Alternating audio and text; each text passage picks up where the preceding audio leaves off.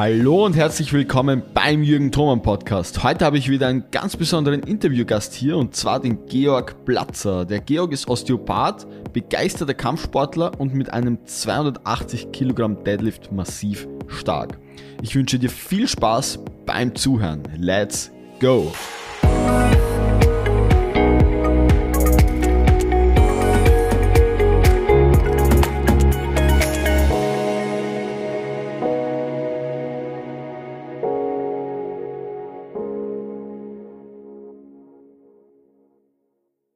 Georg, Servus einmal. Ähm, Servus. Schön, dass du dir die Zeit genommen hast. Ähm, ich mache eine Danke. ganz kurze Einleitung. Ähm, du bist Shiatsu-Teacher und Osteopath. Mhm. ich habe auf deiner Website ein bisschen recherchiert. Da stehen, steht eine ganze Liste voller Ausbildungen. Das hat mich sehr begeistert. Und ähm, was ganz wichtig zu erwähnen ist, du hast einen, soweit ich weiß, 280 Kilogramm Deadlift. Oh, ganz wichtig, ja. ist das der aktuellste? Ähm, ja, ich, ich deadlift in letzter Zeit sehr wenig, aber irgendwann müssen in dem Leben noch die 300 fallen, aber schauen wir mal. Okay, aber 280 ist All-Time. Ich, ich glaube 280 oder 285 war das letzte, ich weiß gar nicht. So, okay. ja. ja, irgendwann hört man dann auf zum Zählen, oder? Nein, nein, nicht wirklich. Ich müsste nur nachschauen. Also, weißt die Zahlen sind schon immer wichtig, aber ich müsste nur nachschauen. Wie gesagt, Deadliften war schon länger nicht so, so Hauptfokus, aber, aber es macht schon Spaß. Ja. Okay, ähm, was habe ich noch nicht erwähnt? Was ist wichtig über dich zu wissen? Was machst du?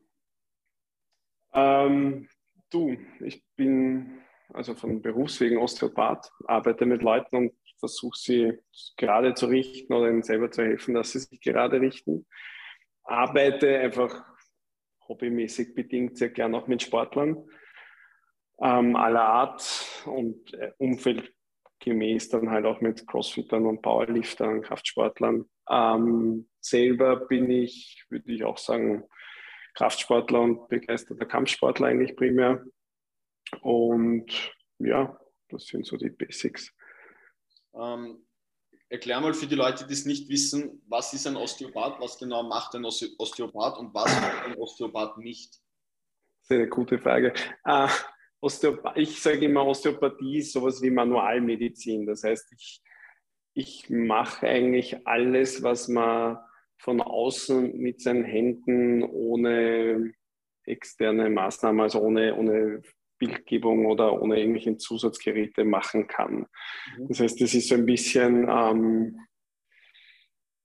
wie kann man sich das vorstellen? Das heißt, ich, ich behandle die Leute mit meinen Händen, mache Weichteittechniken, arbeite an Gelenken, arbeite aber auch an Organen, an allem, was man, wo man von außen quasi rankommt sozusagen.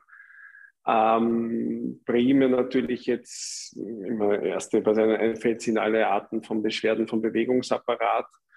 Ähm, es kann aber jetzt auch, auch weitergehen, dass man sagt, Dinge wie, wie Migräne oder irgendwelche Verdauungsgeschichten. Oder es gibt unterschiedlichste Dinge, wo man eigentlich von außen manuell dem Körper eigentlich weiterhelfen kann, wenn er irgendwo steckt. Ähm, was macht ein Osteopath nicht? Das ist eine gute Frage.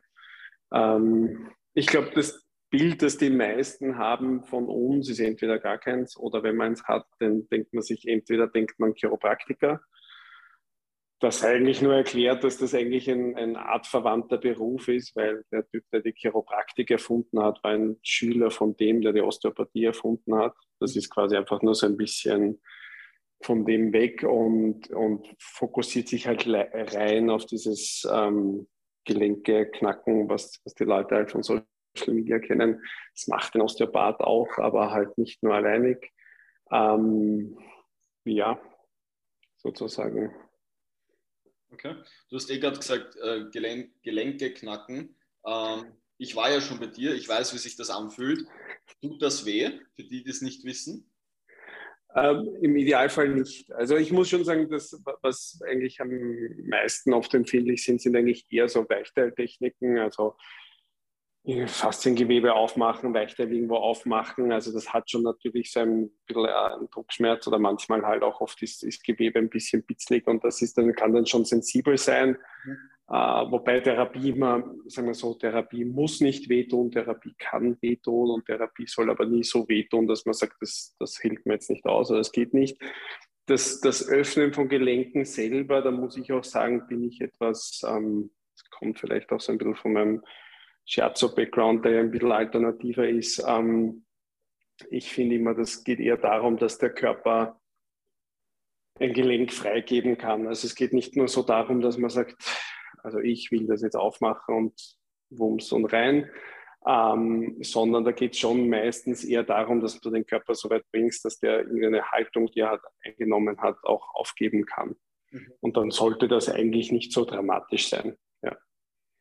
Ist das sehr ähm, psychisch bedingt auch teilweise?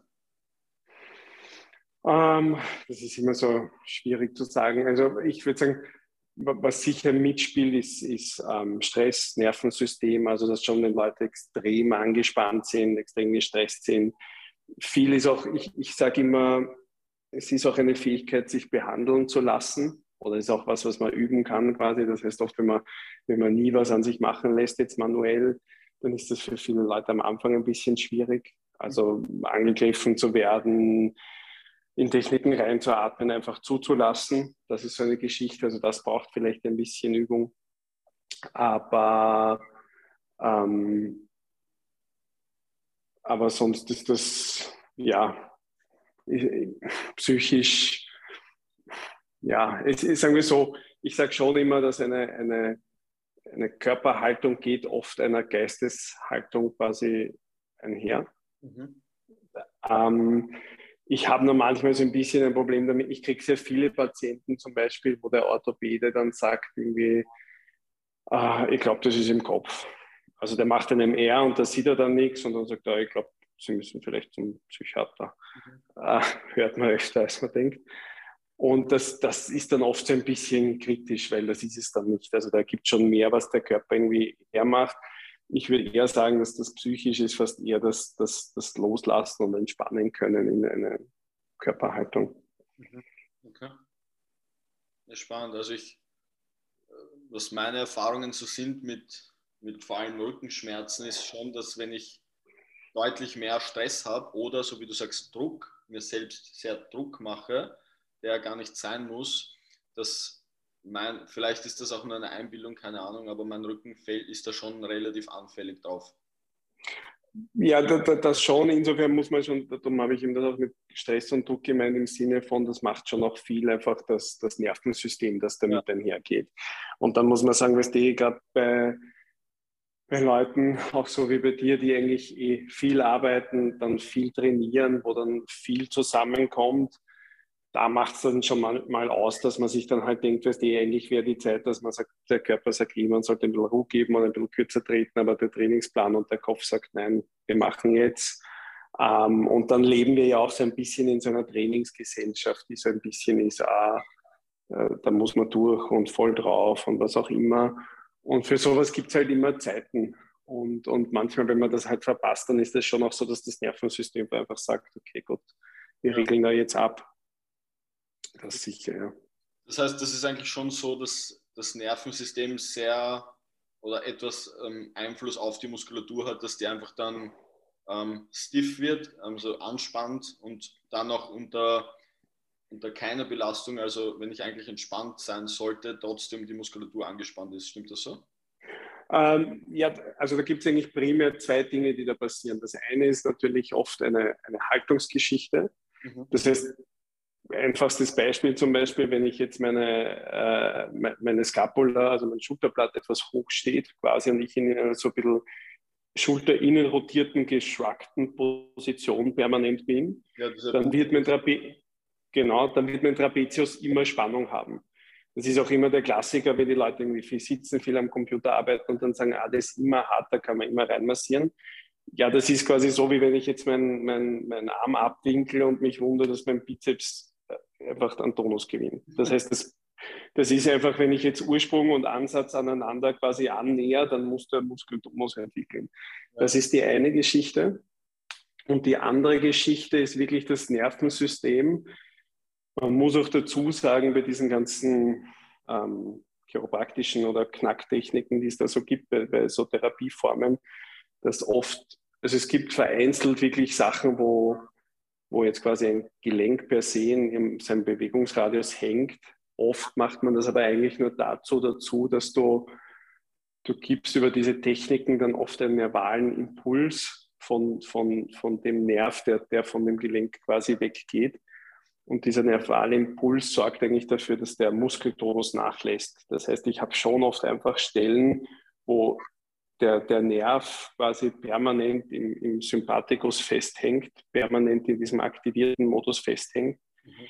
Das kennt jetzt zum Beispiel jeder Sportler, der da zum Beispiel zuhört, sicher auch, wenn man mal echt übertreibt und du kennst das, dass du dich schlafen legst und du schläfst zwar, aber du wachst auf und hast das Gefühl, dass du eigentlich die ganze Nacht weiter trainiert oder hast noch immer denselben Tonus, mit dem du schlafen gegangen bist zum Beispiel. Und da hängt dein Nervensystem einfach echt in dieser Aktivitätsschleife. Und da ist es dann tatsächlich so, dass du oft dem, dem, dem Nerv wirklich einen Impuls geben musst, dass er sagt, okay, eigentlich kann der Tonus auch wieder nachlassen. Sind das diese Triggerpunkte, von denen man überall, von denen man überall hört? Äh, na, in dem Fall, gut, Triggerpunkt ist auch immer so, ähm, das kann immer sehr viel und sehr alles und nichts sein.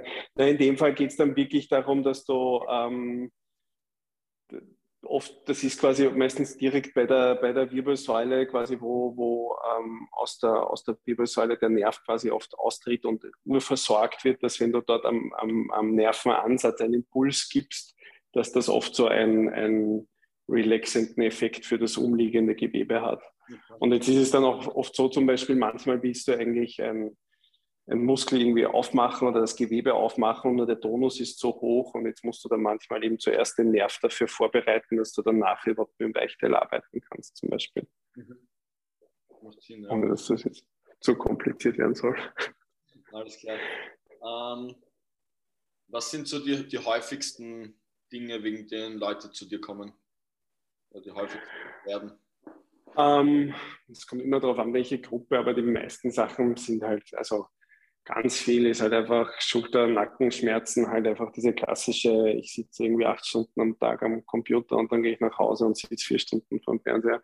Ähm, das sehr viel in, in allen Varianten. Also das Schulter-Nacken hängt sehr eng zusammen. Also das geht dann von Schulter-Impingement oder Arme, die dauernd einschlafen oder halt Kopfschmerzen, Nackenschmerzen, solche Sachen.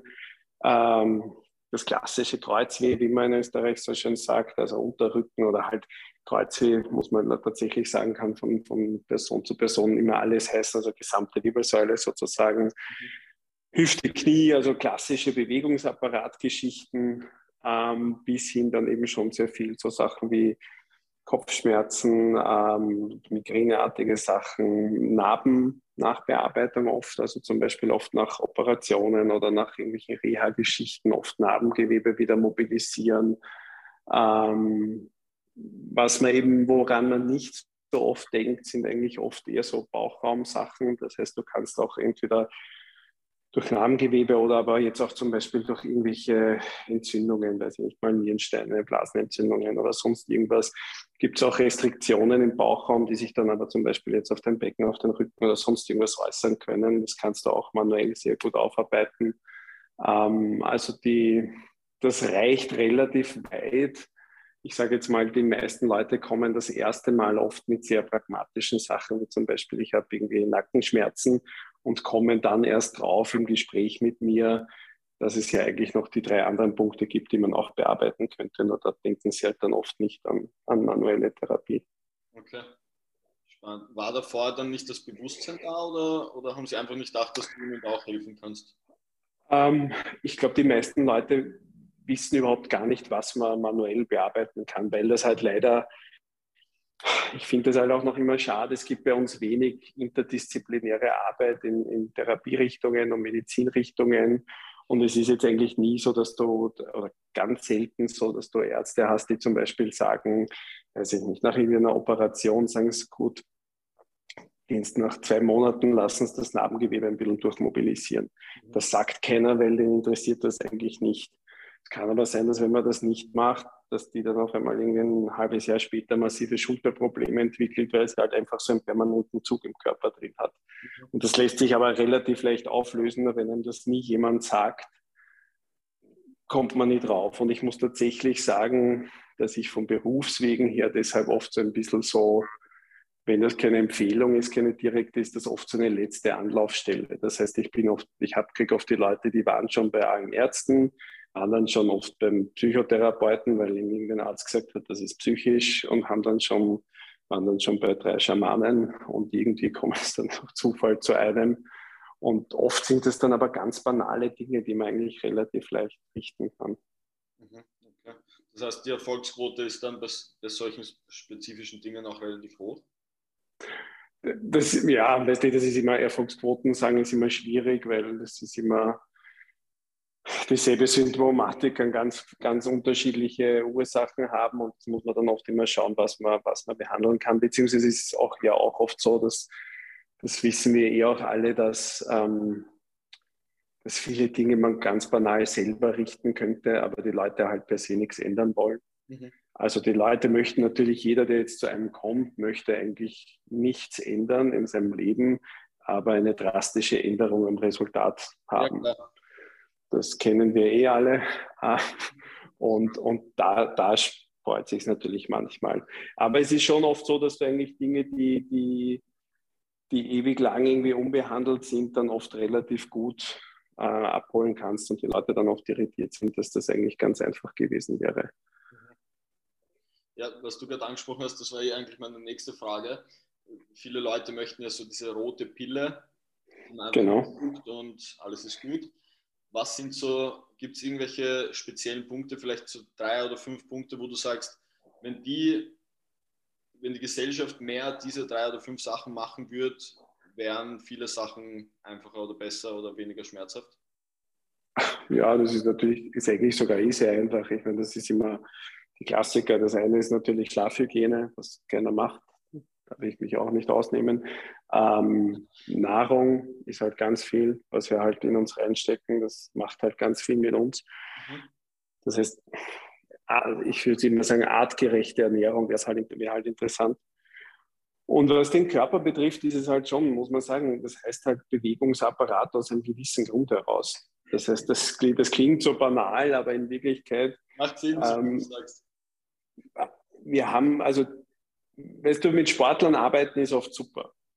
Da kommst du zu mir und sagst, du hast das und das Problem bei den und den Sachen und dann hast du ja eine übergeordnete Motivation, weil du möchtest, wer weiß nicht, wieder Kreuzheben können, Snatchen können, was auch immer können. Und bei vielen, zumindest bei den Vernünftigen, ist, wenn du denen dann sagst, okay, du musst jetzt die und die Sachen machen, dann ist dem sein übergeordnetes Ziel wichtig genug, dass der das tut. Ja. Und dann probieren, es gibt es gibt auch ganz viele sture Athleten, so ist es auch nicht. Die sagen, ah, jetzt mühsam möchte ich nicht. Aber das geht noch eher. Beziehungsweise hast du da halt oft so einen, einen, einen guten Messwert, weil da kannst du dann sagen, funktioniert das jetzt, funktioniert das jetzt besser und da kannst du dann das basteln. Die meisten Menschen, der, für die ist das halt so, der ist halt gewohnt, der hat diesen Körper und der funktioniert halt. Und dann von heute auf morgen funktioniert irgendwas nicht.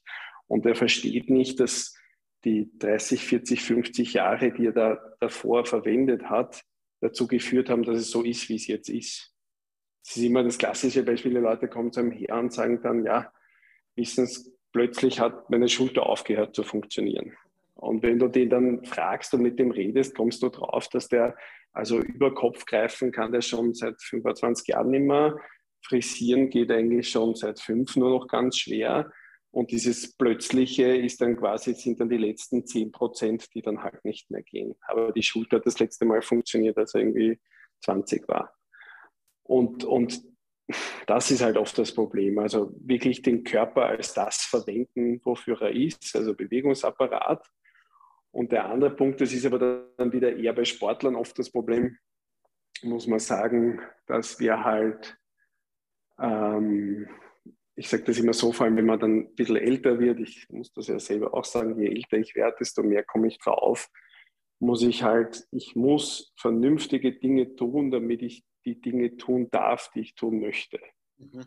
Das heißt, wenn ich jetzt was unter Anführungszeichen Sinnloses oder Dummes machen möchte, wie sagen wir, ich möchte 300 Kilo Deadliften, irgendwann mal, dann muss ich mit der Zeit immer mehr vernünftige Dinge für meinen Körper tun, damit ich das machen kann, ohne dass ich irgendwo anders halt Nachteile entwickle.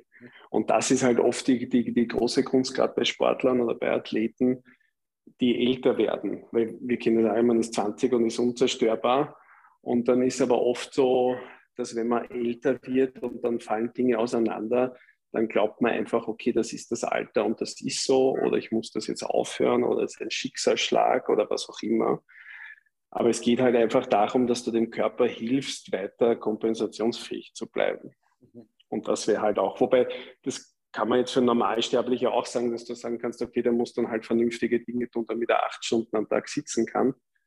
Das ist dann vielleicht ein bisschen weniger Aufwand als vernünftige Dinge tun, damit du irgendwie 130 Kilo snatchen kannst. Ja. Aber, aber in Wirklichkeit müssten wir, und das Gemeine ist, ich muss das jetzt sagen, der Körper ist so wahnsinnig dankbar. Dass du ein bisschen Schlaf, ein bisschen Wasser, ein bisschen Eiweiß und, und ein paar vernünftige Bewegungen und eigentlich funktioniert eh das meiste. Ähm, sozusagen. Aber damit könntest du schon viel, ganz viel richten. Okay. Ähm, habe ich kurz den Faden verloren. ich wollte nämlich eine Sache ansprechen. Ähm, was hast du gerade gesagt? Mit dem Wasser und dem genau, Eiweiß und dem Schlaf. Wegen dem Alter wollte ich dich fragen. Achso. Ähm, was, ist, was ist bei einem 20-Jährigen anders als beim 40-Jährigen? Weil ich habe oft das Gefühl, dass sehr, so wie du es auch gerade ähm, schön, schön formuliert hast, oft habe ich das Gefühl, dass jemand 35 wird und in unserer Gesellschaft ist so sehr in den Köpfen verankert, hey, ich bin 30 jetzt geht es nur noch bergab. Ähm, ähm, anders. Das ist ja faszinierend, weil ja, das muss man jetzt sagen, also 30 ist ja, aber das stimmt schon. Ich meine, es ist ja faszinierend, weil wir sind auf der einen Seite in einer Gesellschaft, die immer, immer älter werden will und da auch irgendwie das Alter auch nicht anerkennen will. Also wir wollen ja immer jugendlicher altern. Und auf der anderen Seite haben wir gerade, was den Körper betrifft, so total falsche Idee, neben dass ab 30 dann alles bergab geht oder so. Was man jetzt sagen muss, ist, ähm, in Wirklichkeit geht es beim Körper immer um Kompensationsfähigkeit. Das heißt, ab dem Moment, wo die Nabelschnur durchtrennt wird, beginnt der Körper quasi halt mit Außenumständen zu kompensieren. Mhm.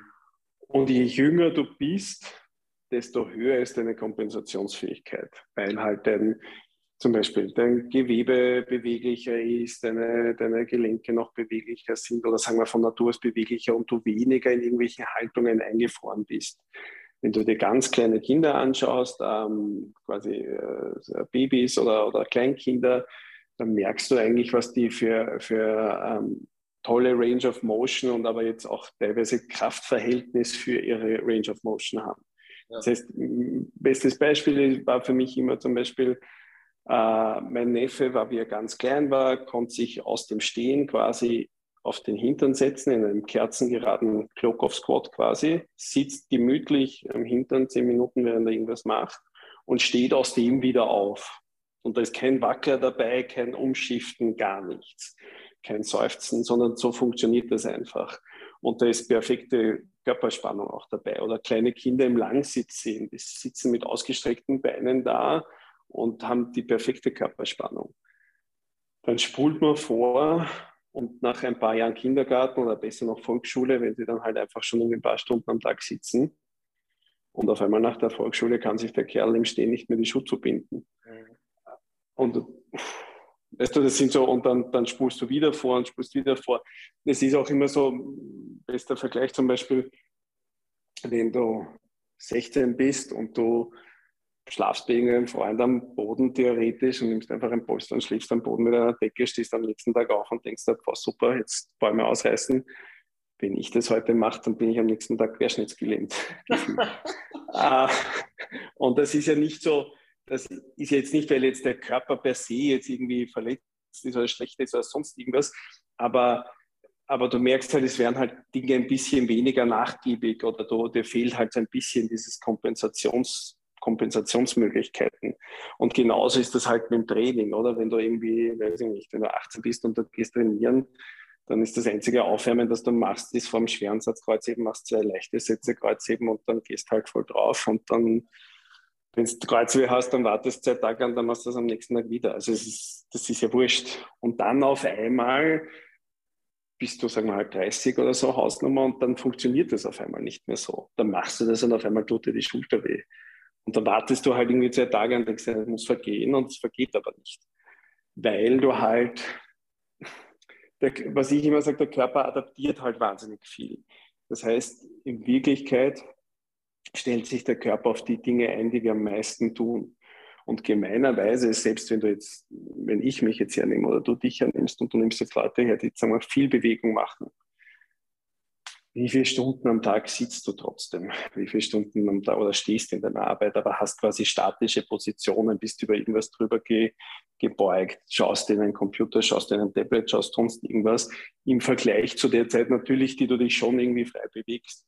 Aber die Zeit, in der du dich frei bewegst, wie, wie frei ist das wirklich? Das ist für mich immer zum Beispiel halt, ich freue mich immer, wenn ich mit Powerliftern arbeite, weil die sind zwar wahnsinnig kräftig in ihrer Achse, Allerdings sage ich dann immer spaßhalber, das ist, soll jetzt nicht so gemein sein, aber ich sage immer spaßhalber, Powerlifting ist großartig, wenn du gar keine athletische Ambition mehr hast. Weil es halt einfach eine statische Kraftanstrengung, also eine, eine, eine Kraftanstrengung in einer Achse ist. Und sobald eine Rotation reinkommt, ist das ganze System hinüber sozusagen. Und dann, dann hast du Leute, die trainieren, der trainiert teilweise drei Stunden am Tag Dazwischen sitzt er in der Arbeit und wundert sich, warum er halt in Wirklichkeit nachher geht wie der Robocop. Weil, weil er halt keinen einzigen Gelenksradius in seinem Alltag braucht. Ähm, sehr spezifische Gelenksradien extrem schwer lädt, immer dieselben. Und das ist ja indirekt bei, bei, bei zum Beispiel Crossfittern, wo man sich denkt, ah, das sind so viele Bewegungsmuster ist ja vieles auch so. Wenn du dir den klassischen, zum Beispiel normalen Stundenplan Crossfitter anschaust, sind das zu 90 Prozent Auf- und Abbewegungen. Und dann, dann passiert es dem, dass der kann zwar irgendwie seine, weiß nicht, 140 Kilo im M-Rap tausendmal deadliften und dann geht er irgendwo hin und nimmt das Billersackel aus dem Auto und dreht sich zur Seite und auf einmal muss er bei mir einen Termin ausmachen. Genau, das ist passiert, nicht nur einmal. Also Aber das ist ja, und das ist aber einfach nur, weil, weil, du, weil du in Wirklichkeit dein Körper sich spezialisiert und irgendwann einfach aufgibt. Und je mehr du die, also aufgibt, also gar nicht so, ergibt sich halt quasi dieser Spezialisierung hin. Und wenn du halt deine Spezialisierung ist, acht Stunden am Tag sitzen, vor Computer konzentriert und dann nach Hause gehen und vier Stunden am Tag vom Fernseher sitzen und dann gehst schlafen, dann ist, und dazwischen fahrst dann mit dem E-Roller die drei Meter zum Auto, damit du nicht gehen musst, dann, dann spezialisiert sich der Körper drauf. Und wenn du dich dann aufregst, dass du dich halt verreißt, weil du einen Kugelschreiber aufhebst, dann ist das halt einfach nicht in deinem Arsenal mehr drin, sozusagen. Ja. Und das, das ist es halt einfach. Ich glaube, und das ist halt das, was du mit, mit dem Älterwerden. Ich merke immer mehr, du musst, wir müssen eigentlich die, die Bewegungen, die wir haben und die wir haben wollen, wertschätzen und beibehalten.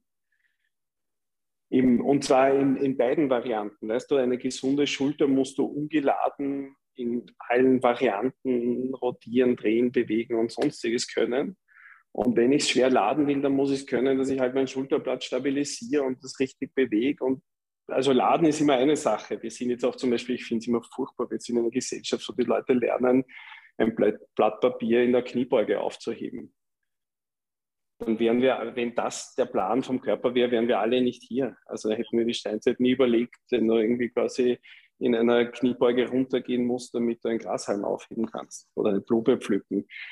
Es ist immer diese Fähigkeit, dass du auf der einen Seite, gerade wenn du, wenn du deinen Körper nicht lädst, dass du dich frei bewegen kannst, in Bewegungen kollabieren kannst, deinen Rücken runden, drehen, sonstiges machen kannst und dann aber auf der anderen Seite, und das haben die meisten Alltagsleute sowieso nicht, die Fähigkeit hast, dass wenn du Gewicht bewegen musst, die Teile, die stabil bleiben müssen, halt pressen kannst und stabilisieren kannst. Und in Wirklichkeit verlangt es relativ viel Skill, ein, ein, ein, ein funktionierender Mensch zu sein. Ja. Und ich glaube, dass wir das als von klein auf eigentlich haben und in Wirklichkeit einfach nur abbauen, weil wir es, schau dir den Turnunterricht in der Schule an und diese ganzen Sachen. Also ohne, dass das jetzt zu philosophisch werden soll, aber wir verlernen irgendwie halt dieses Basic Menschsein mhm. und wundern uns dann, wenn der Bewegungsapparat dann genau das irgendwann nicht mehr tut, nämlich nicht mehr bewegt. Irrsinnig spannend. Das, was du gerade gesagt hast mit dem, ähm, dass man gewisse Körperteile raised, also anspannt und andere aber trotzdem locker lässt. Ich finde, also das ist ein Skill, den ich durch CrossFit gelernt habe, weil du dort doch sehr oft, wenn du, so wie du sagst, wenn du jetzt vielleicht 20, 30 äh, Wiederholungen von einer, von einer Bewegung machen musst, wie zum Beispiel einen Snatch, bewegst du dich natürlich anders, als wenn du wie im Olympic Weightlifting eine Wiederholung machst. Das heißt, ich muss in dieser Zeit auch atmen, weil sonst schaffe ich es nicht, sonst kollabiere ich. Und da muss ich natürlich dann zum Beispiel den, den, den Rumpf stabilisieren, weil sonst schaffe ich es auch nicht, weil sonst fallen mir die Handel runter. Ähm, das ist ein Skill, also aber meiner Meinung nach ist das schon ein Skill, der sehr, sehr fortgeschritten ist. Wie, wie siehst du das? Das, das? das, ist für mich zum Beispiel eins der, der Probleme mit, mit klassischen CrossFit-Klassen oder was, was ja. oft zu wenig worauf zu wenig Zeit verwendet wird. Weil das sind, sind ganz unterschiedliche Skillsets, die wir brauchen, wenn wir, wenn wir uns körperlich betätigen wollen, vor allem mit einer externen Ladung. Das eine ist tatsächlich bewusst einen Muskel ansteuern können. Und man muss leider sagen, dass neun von zehn Menschen ab Schulalter das nicht können. Ja wenn du jetzt jemanden sagst, also der jetzt nie, weiß ich nicht, seine Pseudo-Bodybuilding-Phase oder Gym-Phase oder sonst was hatte, aber wenn du jetzt den durchschnittlichen Menschen fragst, der soll seinen Brustmuskel, seinen Rücken, seine Wade irgendwas bewusst anspannen, das ist nicht möglich. Das ist, das ist tot und nicht bewusst ansteuerbar. Du solltest aber fähig sein, wenn du jetzt auch zum Beispiel Accessory Work machst oder deinen Körper irgendwie halt auf irgendwas vorbereiten willst und kräftiger werden willst, wäre es halt gut, wenn du weißt, was passieren soll. Also das wäre halt gut, weiß ich nicht, zum Beispiel Leute, die 17 Jahre am Pull-Up Progressions arbeiten mit 800 Bändern und wenn du ihnen zuschaust, sagst du, ja, aber das ist keine einzige Lattkontraktion irgendwann dabei und das wird auch nichts werden, mhm. weil dem ein Skill fehlt. Das zweite ist dann quasi, wenn du sagst, du hast eine komplexe Bewegung, wo du verschiedene Sachen anspannen musst, teilweise, weil sie halt das Gewicht bewegen, andererseits, so wie du vorgesagt hast, weil ich halt irgendwie brace oder den Körper stabilisiere. Und ich mache zum Beispiel eine Maximalladung. Das heißt, wenn wir wieder beim Powerlifting oder beim Weightlifting sagen, wir, du machst einen maximalen Snatch, dann geht es ja darum, dass du eigentlich so viel Muskulatur wie möglich in diese eine Bewegung reinbringst. Ja. Das ist auch ein Skill. Das Problem ist jetzt, CrossFit verlangt den ganz anderen Skill, dass ich eigentlich, und das klingt jetzt blöd, aber nicht falsch verstehen, aber dass ich eigentlich so wenig Muskulatur wie möglich in eine Bewegung reinbringe. Weil wenn ich, genau, das heißt, wenn ich jetzt sagen wir, ich will 300 Kilo deadliften, dann muss mein Körper für diese eine Bewegung jede Phase rekrutieren. Wenn ich jetzt aber 100 Kilo 50 Mal deadliften will und ich mache das mit derselben, mit demselben Ansatz, bin ich ja nach fünf Wiederholungen tot. Genau, ja. Darum brauchen wir auch Baulifter vier Stunden für Training. aber, aber, aber das Problem ist jetzt, wenn ich die anderen Skills nicht habe, und beim CrossFit finde ich, ist oft das Schwierige, weil ich ja oft ein bisschen was von allem brauche. Das heißt, ich bin jetzt ein Otto-Normalverbraucher, ich bin jetzt, sagen wir, irgendwie sagen wir 30 oder so und will jetzt irgendwie Fitness neu definieren, Fitnesscenter geht am Zager und irgendwie bringt mich jemand zum CrossFit. Und dann habe ich aber in meinem Arsenal weder die Fähigkeit, Muskeln bewusst anzuspannen, noch viele Muskeln in eine Bewegung reinzubringen. Und wenn ich dann von vornherein anfange, Dinge zu machen, wo ich eigentlich bewusst möglichst wenig Muskulatur verwenden soll, dann fehlt denen halt meistens genau, dass sie das schaffen, dass alles, was stabilisieren soll, aber funktioniert. Ja. Weil wenn ich jetzt 50 Thruster in einem Ding mache, dann muss ja genug stabilisieren. Der, der, Trick ist ja auch nur, muss man halt sagen, dass du zum Beispiel, wenn, weiß ich nicht, du machst jetzt halt, sagen wir, 20 oder 21 Thruster mit 35 Kilo, aber dein Körper kann einen, weiß ich nicht, 80 Kilo, 90 Kilo Thruster machen einmal. Der weiß, was er anspannen muss, was er tun muss. Jetzt nimmt er dieses Skill und, und macht quasi ein Minimum von diesem Bracing. Dann musst du atmen lernen und Dinge und was weiß ich was, damit du diesen Barbell Flow zusammenkriegst. Das ist aber was, was du wirklich, was man halt den Leuten viel langsamer und bewusster beibringen müsste, meines Erachtens oft. Und jetzt habe ich dann aber oft Leute, die gehen in eine Stunde, dem fehlt mal die Basic Mobility, dass er überhaupt einen Thruster machen sollte. Ganz genau. Das ja. heißt, das, das schaut dann eigentlich aus wie ein Good Morning mit Liftern und was weiß ich was in einem furchtbaren Frontrack. Und das heißt, da, da wird schon mal das nicht, das wird schon ungeladen nicht funktionieren. Ja. Dann lädt das und dann lädt das für 30 Wiederholungen und dann wundern sich die Leute und sagen dann, hm, CrossFit ist gefährlich, musst du aufpassen, verletzt dich leicht. Nein, uns fehlen halt einfach die Skills oft. Ähm, und ein Problem, was ich auch sehe, ist in einer Basic CrossFit-Stunde, die halt so aufgebaut ist, meistens, dass du einen Technikteil hast, dann hast du einen Kraftteil und dann hast du meistens ein typisches CrossFit-Workout. Und jetzt hast du diesen Kraftteil und da sagt dir der Coach, hier sollst du so viel wie möglich Muskulatur in diese eine Wiederholung reinbringen und Anspannung, anspannen. Und fünf Minuten später ist das Workout und dann sagt er dir, na, da kannst du nicht so viel Muskulatur anspannen, weil sonst schaffst du es nicht. Und dann steht der Mensch, der vielleicht nie vorher in seinem Leben Sport gemacht hat, da und denkt sich, ja, was soll ich jetzt machen, das oder das? Also da sehe ich äh, da, Problematik. vor allem sind es, so wie du sagst, das Lustige ist, das ist ja ein Cue, den, den, also, oder halt quasi eine, eine Empfehlung, die, die kannst du wem geben oder die kannst du mir geben oder so. Und dann wissen wir, wir reden da von einer, reden da dieselbe Sprache. Wenn ich jetzt jemanden sage und darum habe ich zuerst dieses bewusste Anspannen gemeint. Ich würde zum Beispiel sagen, dass egal, ob du jetzt Powerlifting oder, oder CrossFit oder was auch immer du machst, wäre es für die meisten Menschen ab einem gewissen Alter echt gut, wenn sie mit so, ich mag diesen, der Ausdruck ist so ein bisschen hart, aber dieses quasi mit so Functional Bodybuilding anfangen. Das heißt, dass du einfach mal lernst, was es heißt, zu kontrahieren, zu atmen, eine Bewegung über vollen Radius zu kontrahieren, vielleicht mal ein Gelenk zu dir mal überlegen, wie eine Schulter bewegt, dass du das in sowas, dass du so Basics mal hast. Ja. Und das Zweite, was die meisten Menschen machen müssten, während sie das, das heißt, du müsstest eigentlich die Einführung, das Einführungsworkout, äh, der Einführungskurs bei, bei, so Sachen müsste ganz anders aussehen. Das müsste nicht sein, ähm, du lernst die Namen, damit du dann das Workout machen kannst und lernst, was Scalen heißt und what und was die Open sind, sondern der Einführungsding wäre auf der einen Seite mit Leuten quasi richtig Functional Bodybuilding machen und auf der anderen Seite Functional Mobility. Das heißt, dass ich einfach mir Gelenksradien wieder erarbeite. Ja. Das heißt, ich brauche nicht, ich brauche ich brauche keinen Squat trainieren und, und da quasi den Kraftteil machen, wenn mein Squat eh nicht ausschaut wie ein Squat sondern ein, ein, ein furchtbarer irgendwas Good Morning Hinge ist. Dann wäre es vielleicht für die meisten Leute mal besser, du arbeitest quasi einfach mal an der Mobility und machst mit ihnen Box Squats oder so und lernst den Leuten vielleicht auch, okay, wie kriege ich überhaupt, wie kann ich Hamstrings anspannen, wie kann ich Quads anspannen, wie kann ich meinen Core bracen und sowas. Und wenn der diese Konzepte hat und diese Sprache versteht, dann kannst du mit ihm arbeiten und sagen, okay, hier machen wir jetzt drei Wiederholungen und das ist volle Power.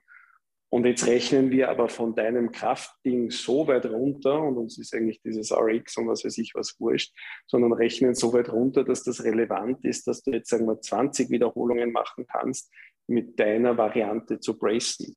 Mhm. Genau, ja. Aber ja, das ist halt nicht so populär, weil jeder ja, sicher. mit Fraser und denkt sich, okay, jetzt gehe ich in die Box, lerne Snatchen und gehe mal. Und jeder will 21, 15, 9 mit Deadlift und, und Handstand-Push-Ups machen. Genau.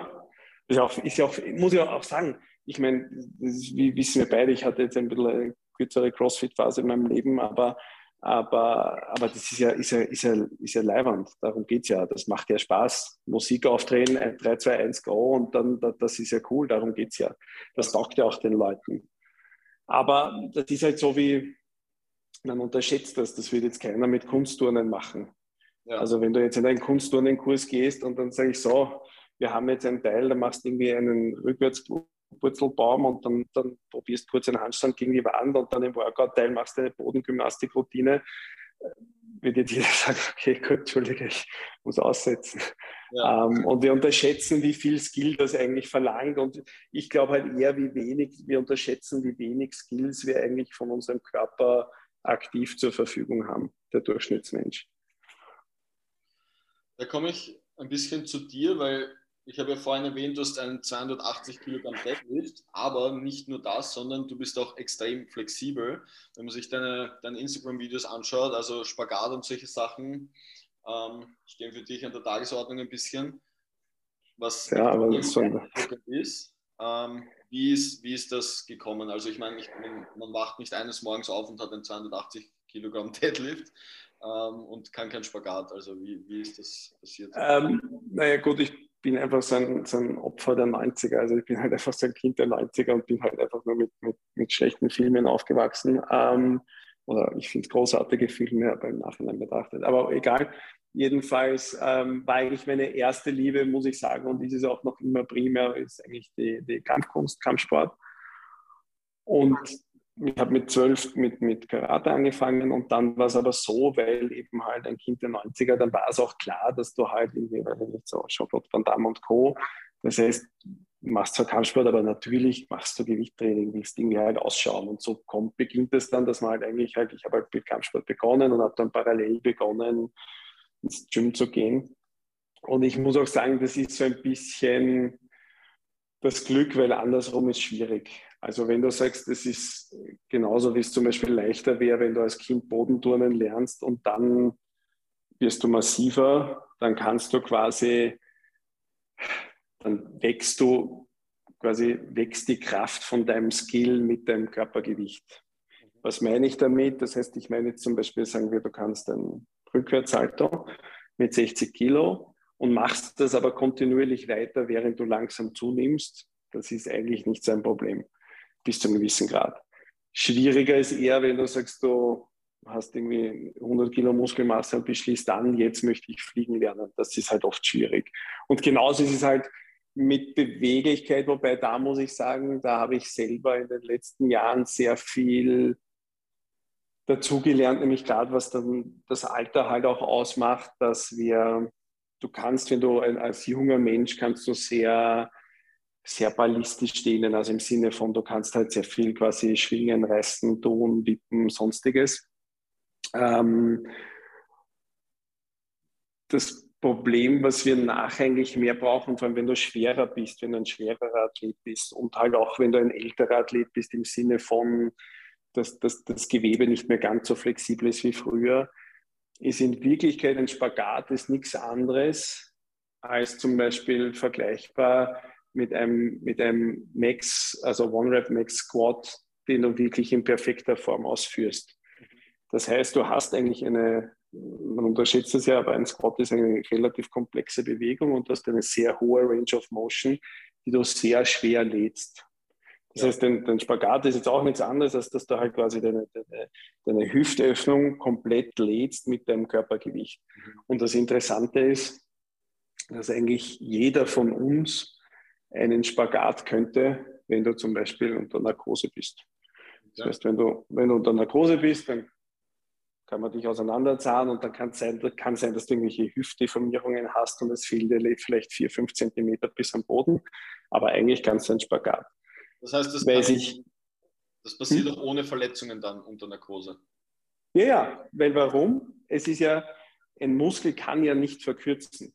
Das ist ja das Interessante. Wir reden immer von Verkürzungen oder ich rede auch von Verkürzungen, aber das passiert ja nicht. Du kannst ja nicht, wenn du jetzt nicht, ein Muskel kann nur dann verkürzen, wenn du irgendwie Ursprung und Ansatz irgendwie äh, also mechanisch verändern würdest. Das heißt, wenn ich dir jetzt vier Zentimeter aus dem Oberschenkelknochen rausnehme, dann wird der Muskel verkürzen auf Dauer, weil er sich an das anpasst. Aber sonst bleibt er immer dieselbe Länge. Die Geschichte ist aber, was, was ist, ist, dass ein, der Körper macht eigentlich sehr, beschützt uns sehr viel. Das Nervensystem beschützt uns irgendwie sehr viel. Ich vergleiche das zum Beispiel immer, wenn du dir vorstellst, du machst einen, einen Scott Curl auf einer Schrägbank. Also ein Bizeps Curl, gegen, wo dein Arm aufgestützt ist auf einer Schrägbank. Wenn ich dir jetzt, sagen wir, Hausnummer 15 Kilo gebe, dann wirst du den Arm ganz locker ausstrecken und eine Kontraktion machen und alles ist gut. Wenn ich dir jetzt oben irgendwie 45 Kilo in die Hand gebe oder 50 oder was auch immer und sage, mach dasselbe, dann machst du das hoffentlich nicht, weil du weißt, dass wenn du runtergehst, macht es Ratsch und das war's. Mhm. Und dein Körper sagt, das geht nicht. Und in Wirklichkeit ist aber jetzt zum Beispiel ein Spagat oder ein Highkick oder sonst irgendwas nichts anderes. Das heißt, dein Körper sagt, nein, ich kann diesen Radius in dem Gelenk, kann ich nicht stabilisieren. Darum schreit das Nervensystem auf, fährt den Tonus hoch und macht zu. Und sagt, will ich nicht. Und wenn du jetzt klein bist, hast du halt irgendwie, also als Kind zum Beispiel, hast du relativ wenig Gewicht, ist dein Nervensystem auch noch nicht so hoch. Und du kannst dann Kinder, Kinder können ja zum Beispiel, die sitzen im Spagat da und dann ist das wurscht. Ähm, oder wenn du kleinere Kinder dehnst zum Beispiel, die kannst du relativ rasch irgendwo hinbiegen, weil das Nervensystem relativ rasch nachgibt und dann nicht so viel Gefahr sieht. Wenn du jetzt allerdings, du jetzt heute versuchst, einen Spagat zu machen, ist es ein bisschen so, wie wenn du einen, der einen 200 Kilo Squat aufbauen möchtest. Das heißt, du musst einfach lernen, diesen Gelenksradius langsam zu laden über größere Range of Motion und über mehr Gewicht sozusagen. Und so funktioniert das eigentlich mit allem. Also in Wirklichkeit ist ein Schulterdrücken auch nichts anderes als jetzt zum Beispiel halt eben ein Spagat oder ein Darmspagat oder was auch immer. Ja. Das ist, ähm, und da hat sich mein Training sehr verändert in die Richtung, dass ich eigentlich viel mehr äh, mit Kontraktionen arbeite, mit Gewicht von außen arbeite, das auch teilweise mit, mit Sätzen und, und was weiß ich was mache und auch oft mit meinem Krafttraining verbinde. Also ich mache das sogar manchmal, dass ich weiß ich nicht, an meinem Beintag, zum Beispiel Unterkörpertag, ähm, Max Effort dann auch nachher dann eigentlich meine Splits trainiere. Weil das eigentlich relativ sogar ähnlich ist vom Nervensystem und auch nicht so widerspricht, wie wir denken. Es ist nur halt einfach eine unterschiedliche Bewegungsachse. Ja. Weil, so wie, wie du sagst, ähm, jetzt mache ich einen Deadlift und meine Hamstrings werden tight und, und werden quasi verkürzt verkürzt, sind wir yeah. mit dem Stichwort. Und dann fange ich an zum Stretchen. Ist das, ich meine, das ist eh gerade beantwortet, aber es ist nicht widersprüchlich, oder? Ja, es kommt immer darauf an, was ich unter Stretchen verstehe. Das Problem ist, ähm, für, also für mich ist, also es kommt darauf an, Stretchen ist bei uns oft, es gibt bei uns den, den, den prinzipiellen Ansatz, den die meisten haben, wenn sie an Beweglichkeit denken ist quasi auch ein mit dem Nervensystem arbeiten, aber da geht es mir darum, dass du sagst zum Beispiel, du setzt dich jetzt in einen langen Sitz und versuchst mit deinen Händen zu deinen Zechen zu kommen und versuchst dann da quasi zu atmen, zu warten und zu entspannen, dass dein Nervensystem nachlässt und sagt, okay, das ist keine Todesgefahr, wir lassen ein bisschen nach. Und das ist die eine Variante zu stretchen. Das wäre jetzt zum Beispiel kontraproduktiv, wenn du währenddessen jetzt einen Deadlift machen willst, weil du willst jetzt nicht die, du willst jetzt nicht die, das verhindern, dass deine, deine Hemis feuern im Deadlift. Im Gegenteil, die sollen ja arbeiten. Ähm, du willst nur vielleicht besser in die Position kommen. Mhm. Das heißt, ähm, das wäre dann zum Beispiel eigentlich eher so, Darum sind zum Beispiel ein paar der besten Hamstring Stretches sind eigentlich sowas ähnliches wie zum Beispiel Deadlifts oder so, wie wenn du sagst, du machst jetzt Jefferson Curls oder machst Single Leg Deadlifts oder so, wo du eigentlich dann halt über eine größere Range of Motion den Hamstring ladest mit weniger Gewicht. Mhm. Weißt du, also das ist im Prinzip, im Prinzip ist es das. Du lädst mit halt natürlich viel weniger Gewicht, aber lädst dann halt eine größere Range of Motion. Aber ich, ich würde sagen, für die meisten älteren Athleten, Kraftathleten, äh, Menschen, die nicht sehr früh sehr lang anhaltende Beweglichkeit gelernt haben. Also wenn du jetzt Kinder hast, die zum Beispiel im Zirkus waren, der, der, der hat das für sein Leben. Aber wenn du jetzt normale Athleten hast, die dann halt auch schon ein bisschen älter sind und nachher dann Flexibilität erlangen wollen, dann sollte man das tatsächlich viel mehr treaten wie halt ähm, Range of Motion laden. Das heißt, ähm, Hausnummer zum Beispiel, du willst den Iron Cross lernen dann würdest du jetzt auch nicht dich einfach in die Ringe hauen und schauen, ob du das halten kannst. Und dann luxierst du dir beide Schultern und machst das irgendwie nach der Reha wieder. Sondern du fangst, du fangst eigentlich oben an in einer Dip-Position zitternd und versuchst mal das zu halten und arbeitest dich von dem da weiter. Mhm. Und in Wirklichkeit ist jetzt zum Beispiel ein Spagat oder in Wirklichkeit auch für viele Leute eine Overhead Press oder ein Snatch nicht so viel anderes. Das heißt, ich, ich mache es auch so teilweise mit, mit Athleten, wo es jetzt gar nicht um so tolle Beweglichkeit geht, sondern sagen wir um Schulterblattbeweglichkeit oder sonst irgendwas. Dass es einfach nur darum geht, dass du sagst, du, du arbeitest in einer Range of Motion, die du kontrollieren kannst und versuchst die dann langsam zu verbessern und sukzessive zu laden. Mhm. Das heißt, du wirst dann zum Beispiel, du hast eine Range of Motion, die kannst du kontrollieren. Zum Beispiel beim Squatten ist das auch so ein Ding. Ich, du kennst sicher ganz viele Leute in Boxen, zum Beispiel auch bei Mädels ist das ein Ding, die, die relativ flexibel sind und die bleiben ewig auf einem Spotgewicht, weil die nehmen das Ding immer raus, bouncen runter, fallen quasi ins Loch und hoffen, dass dann irgendwo die Weichteilhemmung einsetzt und dann irgendwo am Weg rauf irgendwas zum Feuern beginnt und dann kommen sie rauf. Und das geht bis zu einem gewissen Gewicht und irgendwann bleibt es dann stehen. Ja. Weil er halt nichts kontrolliert und nichts rekrutiert. Und in Wirklichkeit müssten die dann teilweise, obwohl sie eigentlich vom Gelenk her volle Range of Motion haben und sich runtersetzen können und beweglich sind, feuert der Muskel nicht auf diese Range of Motion. Das heißt, in Wirklichkeit müssten die dann teilweise auf einmal beginnen, dass sie vielleicht nur bis 90 Grad squatten oder kurz unter 90 Grad squatten, aber unter voller Spannung sind und mit dieser Muskelspannung arbeiten und erst dann weiter runtergehen, wenn die Hamstrings so, so weit überhaupt in der Lage sind, weiter unten zu stabilisieren. Weil dann wären sie kräftiger. Oder wahrscheinlich sowas wie ähm, das Gewicht wahrscheinlich mal um 25 Prozent reduzieren und mit Paused Squats anfangen und in der tiefsten genau. Position irgendwie drei, vier, fünf Sekunden halten und dann wieder kontrolliert aufstehen unter Spannung. Genau, aber du gehst quasi nur so weit, also das ist immer die Frage, was möglich ist. Also manche Leute haben dann, kommt man dann drauf, haben gar nicht die Möglichkeit, Spannung in der untersten Position zu finden am Anfang. Dann ja. muss man die Position ein bisschen raufversetzen und wieder runterarbeiten. Oder das, was du sagst, was, was, was oft sehr gut funktioniert, ist, du nimmst quasi das höchstmöglich kontrollierbare Gewicht, wo du sagst, okay, da hast du unten noch wirklich Spannung und dann sei mal humble und ehrlich und erarbeite dir das quasi. Ja.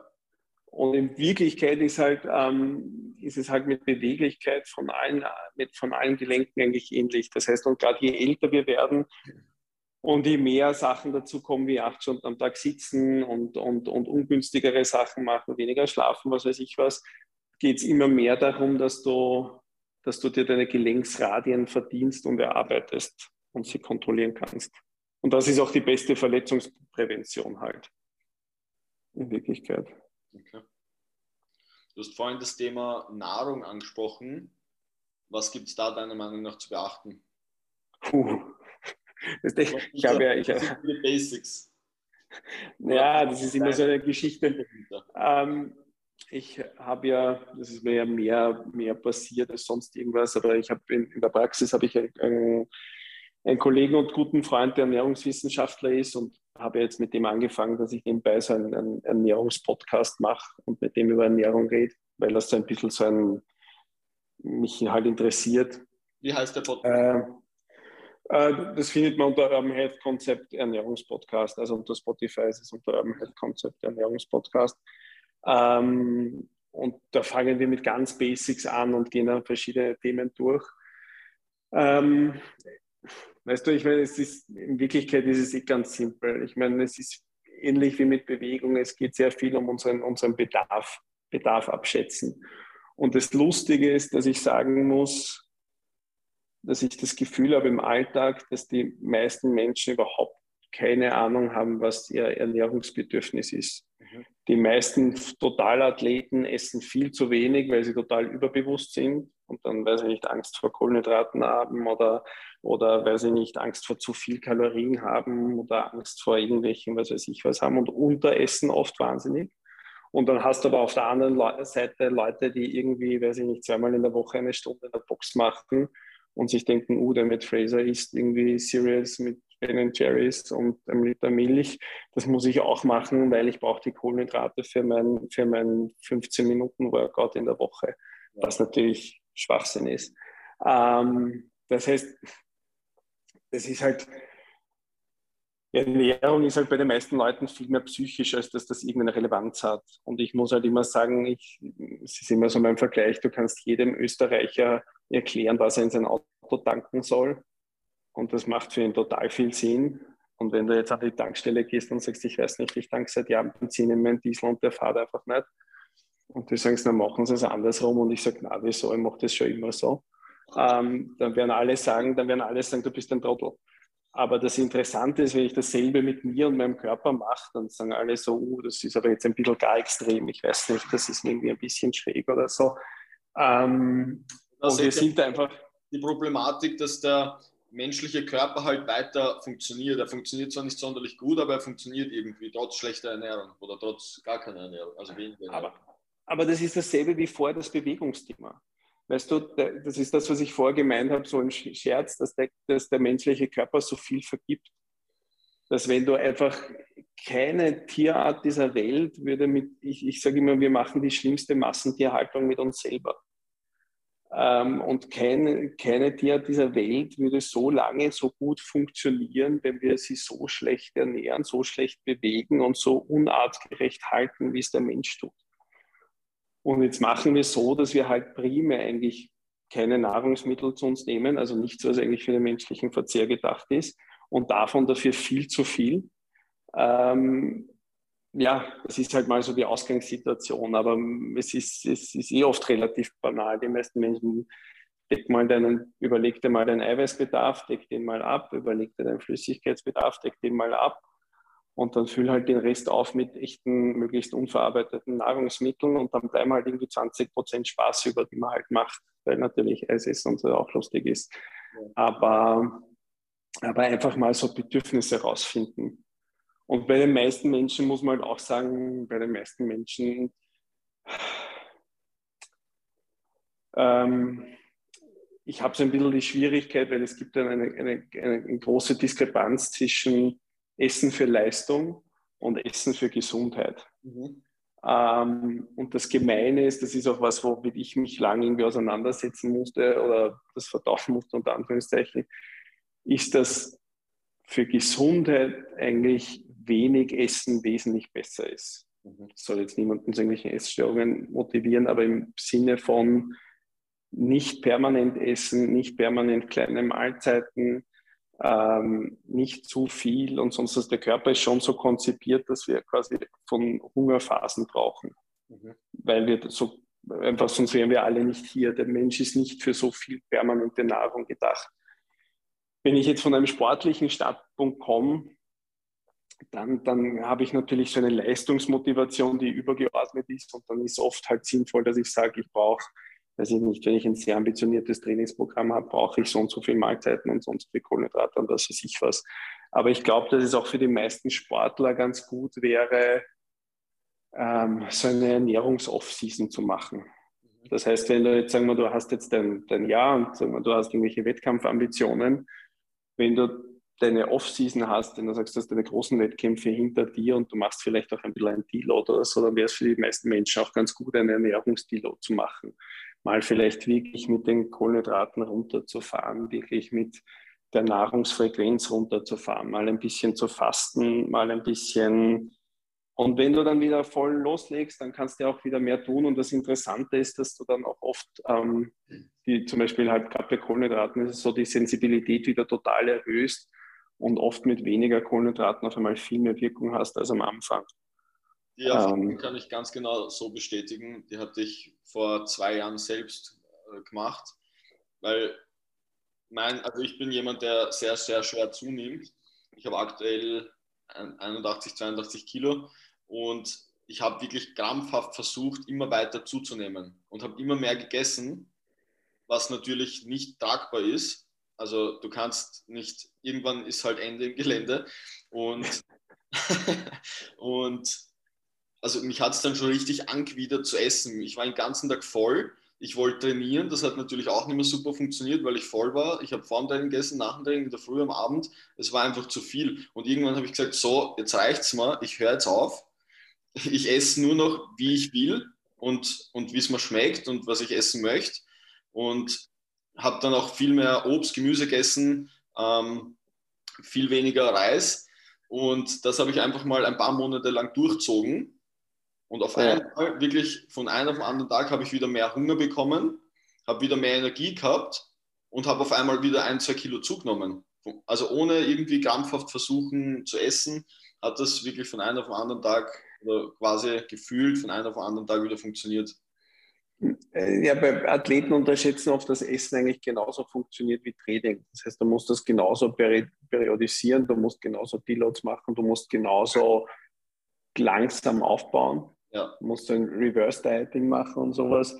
Ähm, und bei Nahrung, was halt auch interessant ist, ist, wenn, für mich gibt es immer zwei, zwei Gruppen, wo du sagst, normalsterbliche Menschen und Athleten, weil Nahrung immer dann interessant wird, je mehr davon vorkommt. Das, was soll das heißen? Das heißt, es ist ein bisschen was von allem ist eigentlich wurscht, aber die Menge macht es halt immer aus. Und das heißt jetzt beim, bei normalsterblichen Menschen ist es einfach so, dass sie halt einfach zu viel Ramsch per se essen oder zu viel Sachen essen, die eigentlich keine Nahrungsmittel sind.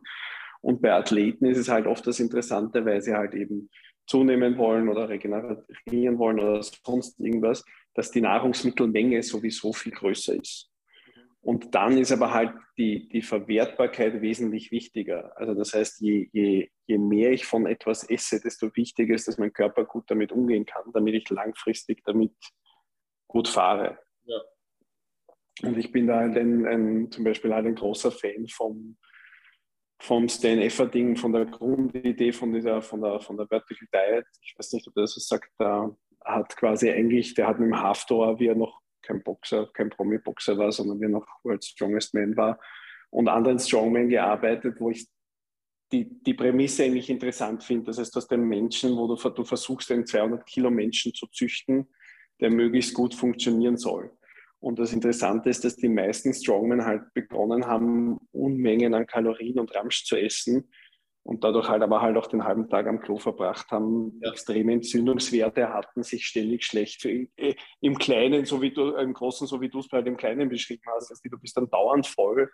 Eigentlich fühlst du dich gar nicht nach Training, du willst dich auch nicht bewegen, du willst nicht essen, du willst eigentlich gar nichts mehr, weil du einfach so gemästet bist. Und dann auf einmal die zu nehmen und zu sagen, okay, man lässt das, man reduziert mal die Nahrung und nimmt mal nur Nahrung, die möglichst gut verwertbar ist und die quasi die höchste Mikro- und Makronährstoffdichte auf die kleinste Menge hat. Mhm. Damit ich jetzt quasi von der, von der Füllmenge mal gar nicht so viel essen muss, aber halt die höchste Mikro- und Makronährstoffdichte habe und beginnt die dann sukzessive zu steigern. Und dann hast du auf einmal, dass du quasi, quasi Athleten hochfüttern kannst und der dann auf einmal seine 200 Kilo hat, aber auf einmal keine Verdauungsbeschwerden hat, keine Entzündungs, keine erhöhten Entzündungswerte mehr und sonstige Sachen. Und jetzt will keiner von uns ein 200 Kilo Athlet werden, aber im Kleinen funktioniert das halt für uns genauso. Ähm, Entzündungswerten ist ein ganz, ganz wichtiger Punkt. Das hatte ich damals überhaupt nicht am Radar. Also ich habe die Dinge einfach so hingenommen, wie sie waren. Aber jetzt im Nachhinein betrachtet macht das total Sinn. Jede, also meine Haut hat fürchterlich ausgeschaut, komplett aufgeschwabt. Ähm, ich hatte extrem viele Pickel und solche Sachen. Und jede kleinste Verletzung, selbst ein, ein Einriss in der Haut oder so, hat sich sofort entzünden und war die, die Mordssache. Ähm, das hat sich auch extrem gebessert. Also, das Aber das ist was, was was total viele Athleten unterschätzen. Das siehst du ja auch immer, jeder von uns kennt das, obwohl das keiner ansprechen will. Aber jeder, der in irgendwelchen Boxen oder Fitnesscentern aufs Klo geht, weiß, dass den meisten anscheinend nicht sehr gut gehen dürfte mit ihrer Ernährung. Ähm, weil, weil die meisten, man wird dann als Athlet, wird man so ein bisschen betriebsblind. Das heißt, du, du weißt jetzt irgendwie, du liest halt irgendwo irgendeinen Schwachsinn und denkst jetzt, okay, ich muss jetzt so und so viel Gramm Eiweiß zu mir nehmen und so und so viel Gramm Kohlenhydrate und das ist es. Ja. Und dann hast du diese Zahlen im Kopf oder die Kalorienmenge und die Leute übersehen total, wie ist mein Schlaf, wie ist meine Verdauung, wie ist meine Regeneration. Und wenn ich jetzt meine Makros und meine Kalorienwerte jeden Tag hitte, aber meine Verdauung total im Keller ist, mein Schlaf schlecht ist, die Haut ausschaut wie irgendwas, dann, dann ist das ein, dann rennt was falsch. Ja. Und egal, und das Lustige ist, ich muss jetzt sagen, das ist jetzt für, für, für Büromenschen oder so, die dann halt sich wieder zwischen die Pizza reinhauen und den Döner, auch nicht anders. Das heißt, du kannst von mir aus, du darfst alles machen, was du möchtest, aber das Erste, was mal immer funktionieren muss mit Ernährung, ist immer die Verdauung. Die muss einfach gut funktionieren und problemlos sein und, und, und gut sein. Schlaf muss funktionieren, Haut muss okay sein, Entzündungswerte müssen okay sein. Die Leute permanent, ich sehe das ja auch bei den Sportlern, die ich betreue, permanent Ellenbogen entzündet, Knie entzündet, Hüfte entzündet, irgendwas, egal was ist, dauernd irgendwas entzündet. Das ist halt einfach ein Zeichen, dass der Körper dauernd irgendwo auf Anschlag ist. Und da macht halt Nahrung wahnsinnig viel aus. Mhm. Eine Frage habe ich noch zum, zum Thema Sport. Wir kennen ja, also du und ich kennen ja die Benefits von Kraftsport. Bist du der Meinung, dass jeder Mensch Kraftsport machen sollte? Hundertprozentig. Ich muss auch sagen, dass zum Beispiel, wenn wir jetzt über auch sehr viel über, über Altwerden unter Anführungszeichen geredet haben, ist, dass zum Beispiel ähm, funktionelle Hypertrophie eines der meist unterschätztesten Gesundheitsdinge ist, das, das äh, in unserer Gesellschaft. Ähm, es gibt sogar Studien mittlerweile, dass ab einem gewissen Alter jedes Kilo Muskelmasse mehr gleichzusetzen ist mit Lebensqualität. Also da gibt es so quasi so ein, so ein Parameterstatistik, wo du sagst, ähm, es ist auch dieser, dieser Gedankengang, den wir haben, dass man sagt zum Beispiel, das heißt ja, dass du 30 Muskelmasse abbaust oder so oder kontinuierlich. Ja, weil man halt nichts macht, das stimmt schon. Aber, aber ähm, es ist auch, auch, wenn man jetzt, und da, da muss man ja sagen, das sieht man ja auch dann im CrossFit zum Beispiel, weil das ja wenigstens eine Möglichkeit war, irgendwie auch mehr Frauen zum Krafttraining zu bringen. Es ist ja auch, wenn es um das geht, es ist ja auch Bindegewebe viel schwerkraftsanfälliger als halt Muskulatur. Das heißt, und da rede ich jetzt nicht nur von der Optik, aber unser Körper funktioniert besser mit einem muskulären Chassis, das man aufbaut. Die Muskulatur ist unsere Karosserie, das sind unsere Dinge, die alles zusammenhalten. Wenn du jetzt Leute hast, die im Alter Knieprobleme kriegen und du schaust dir das Bein an und da ist kein einziger Muskel, der dieses Knie irgendwie stabilisiert, naja, na, no, na, sind die Leute irgendwann Knochen auf Knochen. Ja.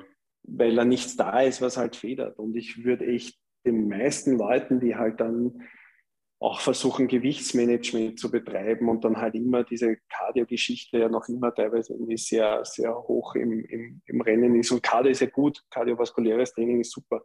Aber ich würde schon sagen, dass Muskulatur eines der meist unterschätztesten Gesundheitsdinge ist in unserer Gesellschaft. Für, für Männer, Frauen, für Athleten.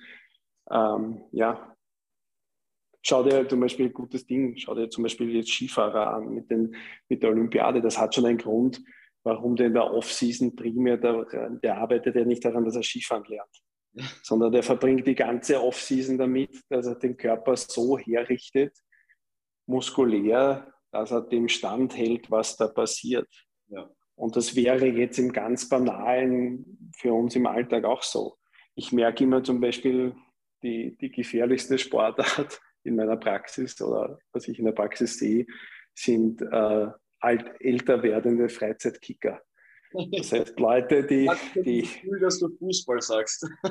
ja, ja, das ist lustigerweise, weißt du, ich habe kenn, kenn ganz viel Kampfsportler, Freefighter, Strongman und du wirst dir denken, ja, die werden sicher arge Sachen haben. Nein, die schlimmsten Verletzungen in meiner Praxis waren immer irgendwelche Leute, oder ich meine Leute, die sind bei Spezialeinheiten wo verletzen sie sich, wenn sie dann auf einmal irgendwann am Wochenende einen Kickerl machen und dann ganz viel Ego auf ganz wenig Vorbereitung trifft. Und das ist halt immer die Geschichte. Also Muskulatur ist, ist, ist in Wirklichkeit der, der, ja, unser, unser, unser Schutzschirm, unser, unser Schutzpanzer, den wir auch brauchen. Und macht jetzt auch vom, vom Stoffwechsel, wenn wir vorher über Essen geredet haben, das ist, je mehr Muskulatur du hast, desto besser funktioniert ein, also natürlich in Grenzen, ich rede jetzt nicht von Ronnie Coleman, aber ich meine jetzt im Normalfall, jedes Gramm Muskulatur verbessert deinen Stoffwechsel, verbessert deine gesamten Vitalwerte. Mhm. Wie groß und wie schwer bist du? Ähm, ich bin 1,80 und bin jetzt circa bei 90 Kilo. Okay.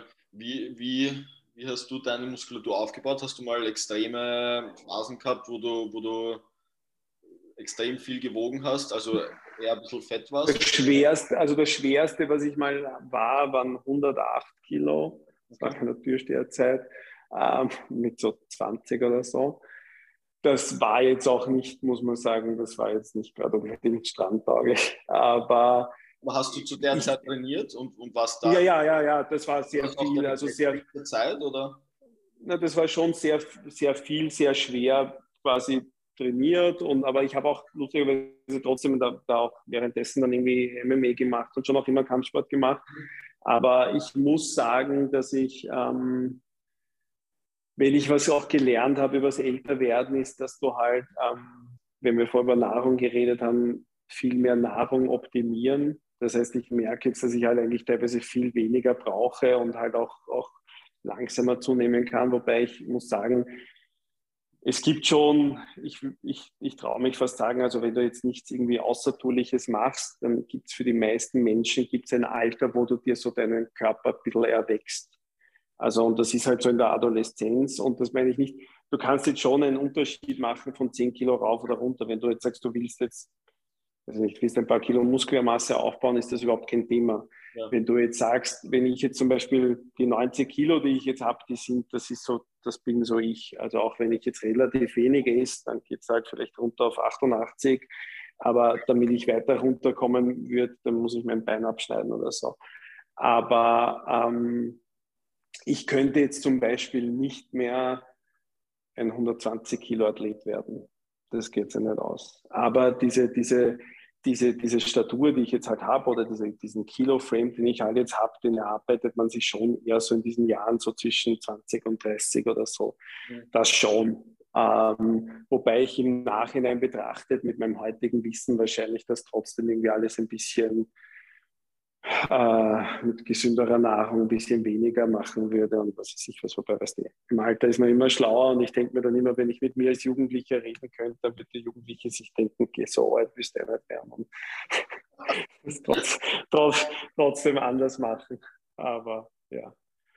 Ich habe auch so das Gefühl und ich sage ganz bewusst Gefühl dazu, das ist jetzt kein, kein, keine wissenschaftlich bewiesene Sache, aber dass wenn man so ausschauen will, wie du zum Beispiel ausschaust, dass man eben sagt, okay, man, man haut halt mal 10 Kilo Muskelmasse drauf, dass man schon mal eine Zeit lang extrem fahren muss, also was Training angeht, was, was vielleicht Ernährung angeht. Auf, auf all, und, und man, man, muss halt schon sagen, du musst, also das ist ja auch was, was die meisten nicht wollen. Das ist auch lustigerweise, ich, ich glaube, dass, ähm, dass die ganze Social-Media-Geschichte den meisten Jugendlichen ein bisschen im Weg steht, massiv zu werden weil man, weil man die ganze Zeit sich irgendwie herzeigen muss und ja. die ganze Zeit irgendwelche Sixpack-Selfies machen muss und, und wir so wahnsinnig optisch motiviert sind. Und in Wirklichkeit, wenn du mal auf, also dein Körper hat ein Homöostase-Prinzip und dein Körper will eigentlich per se keine Kleidergröße mehr kriegen. Mhm. Auf einmal. Das heißt, wenn du jetzt beschließt, ich möchte jetzt irgendwie, ich bin jetzt irgendwie ein 70-Kilo-Typ und möchte einen 90 Kilo Körper haben, das ist für den Körper wahnsinnig viel Arbeit und der will das normal nicht. Das heißt, du musst ihn da schrittweise dazu hinführen. Und in Wirklichkeit ist es halt dann schon dieses, ähm, du schießt mal irgendwie auf weiß nicht, 85, dann geht es wieder zurück auf 80, dann schießt er auf 95 und dann bist du irgendwann, weiß ich nicht, sagen wir auf 105 und dann geht es halt irgendwie runter und dann sitzt sich das irgendwo bei 90 irgendwie ein. Aber da musst du schon auch einige Jahre einfach in Kauf nehmen, dass du halt keinen keinen Sixpack hast und keine Venen rauskommen oder sonst irgendwas, weil so funktioniert das halt nicht. Und wir sind halt gewohnt, diese ganzen super Hollywood-Transformationen, wo auf einmal irgendwelche 40-Jährigen, die vorher nie trainiert haben, dann auf einmal 25 Kilo Muskelmasse aufbauen, weil sie jetzt Green Shakes trinken und Intermittent Fasting machen und drei CrossFit-Einheiten. Und so funktioniert das halt tatsächlich nicht, außer im, im Muscle and Fitness Interview. Ja. Ähm, und, und ich glaube, dieses, ich glaube, Training, und das, das wirst du mir sicher bestätigen, und das ist das, was die meisten Leute, glaube ich, ein Problem damit haben. Und das ist aber beim Krafttraining genauso wie in der Kampfkunst oder bei allen Sachen. Training erfordert ein zeitliches Commitment. Wenn ich jetzt, sagen wir, 300 Kilo Deadliften möchte, dann ist das ein langfristiger Plan, den ich verfolgen muss. Da kann ich nicht sagen, boah, ich habe jetzt zwei Wochen und eigentlich möchte ich schauen, was geht, ja, das geht am Anfang super. Weißt du, ich, das weiß jeder von uns, wenn du, weiß ich nicht, wenn du 20 bist, dann gehst du ins Fitnesscenter, um zu performen. Da gehst du ja nicht hin, um zu trainieren, sondern da denkst du, okay, was geht heute? Und dann denkst du, beim nächsten Mal geht hundertprozentig mehr und das geht ja auch am Anfang ganz gut. Aber, aber das ist ja ein zeitliches Commitment. Wenn ich jetzt 10 Kilo Muskelmasse aufbauen will, das ist ja ein jahrelanges Commitment. Ja. Das heißt, da geht es ja darum, dass ich mal sage, ich nehme mal, weiß ich nicht, ich brauche mal ein halbes Jahr und dann nehme ich de facto irgendwie drei Kilo Muskelmasse in jungen Jahren zu. Wenn ich jetzt von mir rede mit bald 40, dann ist das für mich irgendwie schon ein Meilenstein, wenn ich sage, okay, ich nehme über das Jahr de facto dann irgendwie ein halbes Kilo oder ein Kilo Qualität zu. Ja. Und das braucht aber einen langfristigen Plan. Das ist nicht, weil ich jetzt irgendwie drei Wochen sage, boah, jetzt mache ich jeden Tag Arme und dann schaue ich irgendwie aus, sondern das ist einfach ein langfristiger Plan. Und ich glaube, das ist auch das, was den meisten Leuten fehlt. Also ich merke es auch bei vielen Jugendlichen im Umfeld, der denkt sich, boah, ich möchte jetzt irgendwie total muskulös werden. Und da kommt aber im März drauf und dann frisst er sich halt irgendwie bis Juni irgendwie an und dann kriegt er Panik, dass die Bäder bald aufmachen und dann, dann wollen sie wieder anders ausschauen und dann in Wirklichkeit wird das dann was. Oder ich sehe es auch jetzt, muss man sagen, viel im, auf Social Media wird jetzt, ist jetzt auch lustigerweise, kriegt jetzt auch dieses Natural Bodybuilding ein bisschen so eine Renaissance und jeder, der jetzt irgendwie nicht CrossFit macht, wird jetzt irgendwie so ein Fitnessprofi. Ah, warum auch immer. Und da hast du auch ganz viele Leute, die haben übers Jahr, der schaut eigentlich nicht anders aus, der macht Diät, dann hat er seine Stageform, dann ja. wird er nachher ein bisschen fett und dann fängt er wieder an und dann hat er wieder, und dann, aber de facto tut sich von Diät zu Diät relativ wenig. Ja. Weil da müsste ich halt mal fünf Jahre Zeit nehmen zu wachsen. Ja.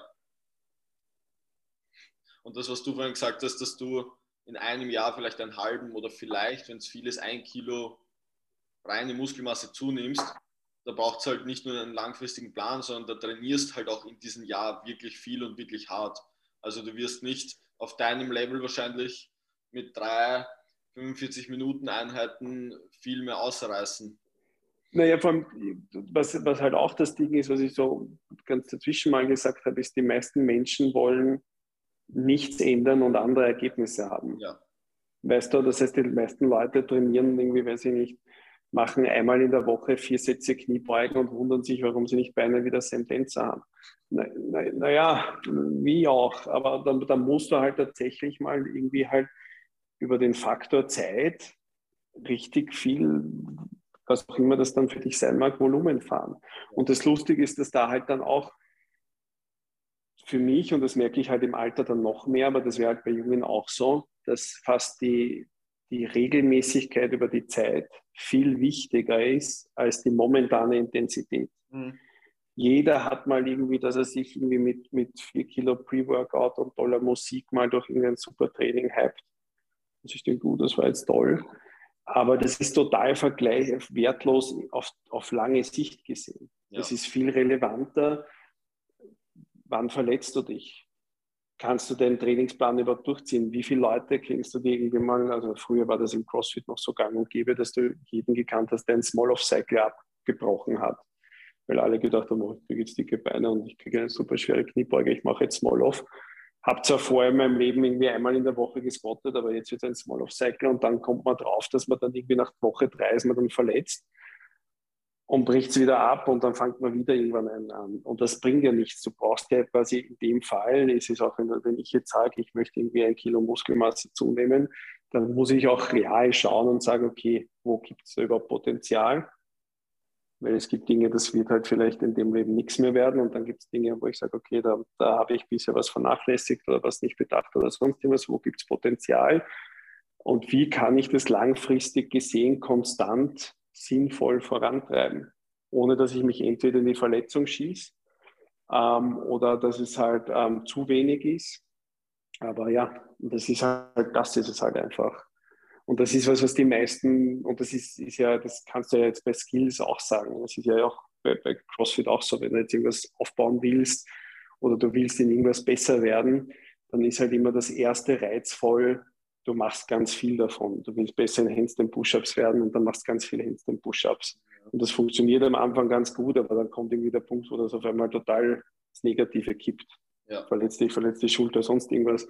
Du musst halt dann einen langfristigen Plan machen, schauen, woran liegt es eigentlich, was kann ich zusätzlich machen und das langfristig verfolgen. Aber das ist so wie alle, die sich in den Open irgendwie vornehmen, nächstes Jahr in den Open kann ich ein Muscle up.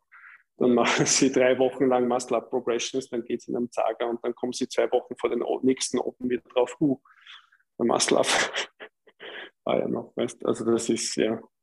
Also ich, ich, ich, beobachte das so oft und ich rede mit so vielen Menschen über genau das Thema, die halt meine Muscle-Ups oder meine Gymnastics-Techniken oder meine Weightlifting-Techniken beneiden. Und ich versuche den Leuten dann immer zu erklären, was ich dafür gemacht habe. Also ich, ich bin wirklich vor jedem Training hergegangen für eine Stunde oder für eineinhalb Stunden und habe mir die, die Basics rausgesucht. Also ähm, kein Muscle-Up, sondern an den Ringen hängen und zwischen Hollow und Arch hin und her schwingen. Und das habe ich für eine halbe Stunde lang gemacht. Ich habe fünf Wiederholungen gemacht, habe ein Video gemacht, habe mir das Video angeschaut, habe gesagt, okay, es schaut scheiße aus, ich versuche es nochmal. Und das habe ich eine halbe, dreiviertel Stunde lang gemacht und das jeden Tag. Und da, da sind wir wieder bei diesem Humble sein, das musst du halt einmal machen, weil die Leute haben mich teilweise im Gym angeschaut und haben sich gedacht, was macht der Trottel da?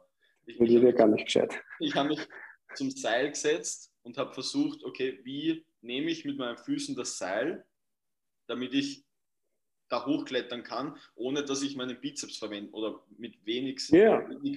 so wenig wie möglich Bizeps ähm, zu verwenden, wie es geht.